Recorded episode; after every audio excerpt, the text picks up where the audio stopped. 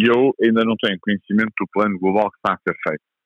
Aparentemente, eh, o, que, o, que está, o que eles estão a pensar programar é que a partir das 20, ou seja, no período noturno, onde existe menos afluência de crianças ao serviço de urgência, eh, passariam a estar quatro serviços de urgência abertos.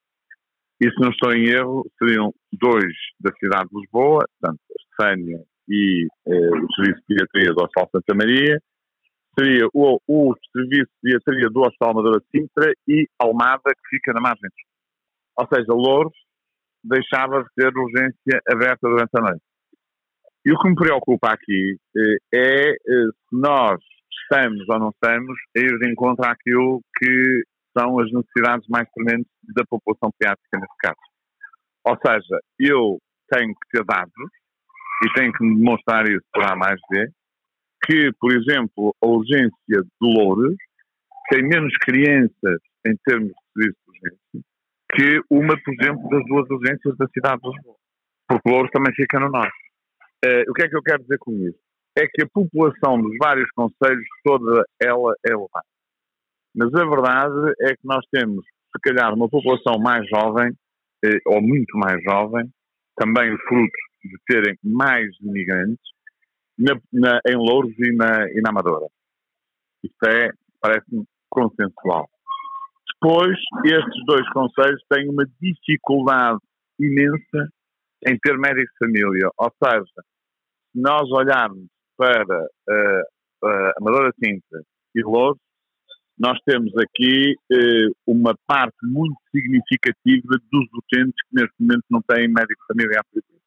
Ou seja, nós precisávamos de uh, olhar para os dados, eu, é porque eu quero ver e ler o documento se ele for disponibilizado publicamente, para perceber se esta é ou não é a melhor opção.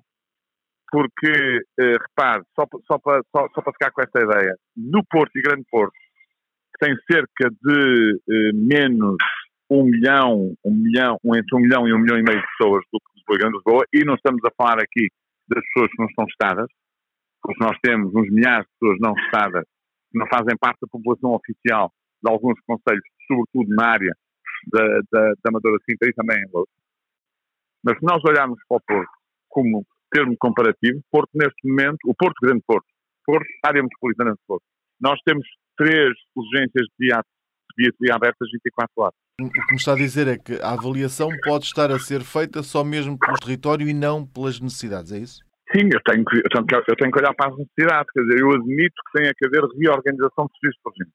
Se são quatro urgências que ficam abertas 24 horas ou eventualmente mais uma, que é isso que eu estou a dizer também, eh, é uma questão que tem que ser devidamente avaliada.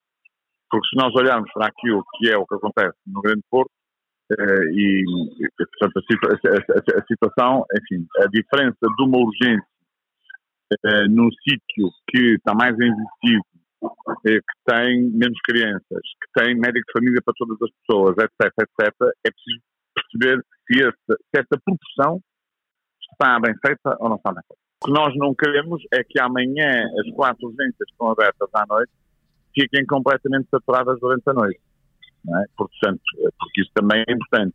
Tem que se ver se é razoável ou não. O encerramento das outras urgências pode ser uma situação irreversível? Eu, eu penso, assim, eu penso que não é irreversível, que não é, não é, que não é irreversível eh, à partida, porque em qualquer altura se pode ajustar os modelos de urgência consoante aquilo que são os dados que vamos tendo da fluência consoante aquilo que é também a capacidade de resposta à nível de cidade de saúde primários, etc, etc.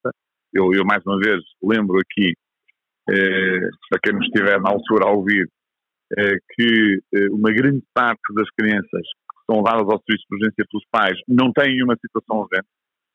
Ou seja, a percentagem de, de, crianças que não necessitariam de ir a um serviço de urgência, e eu não sei esse número de cor, mas seguramente que é superior a 70%, cai para aí 70% ou mais, é? Portanto, uh, e portanto, tudo isto pode levar a ajustes.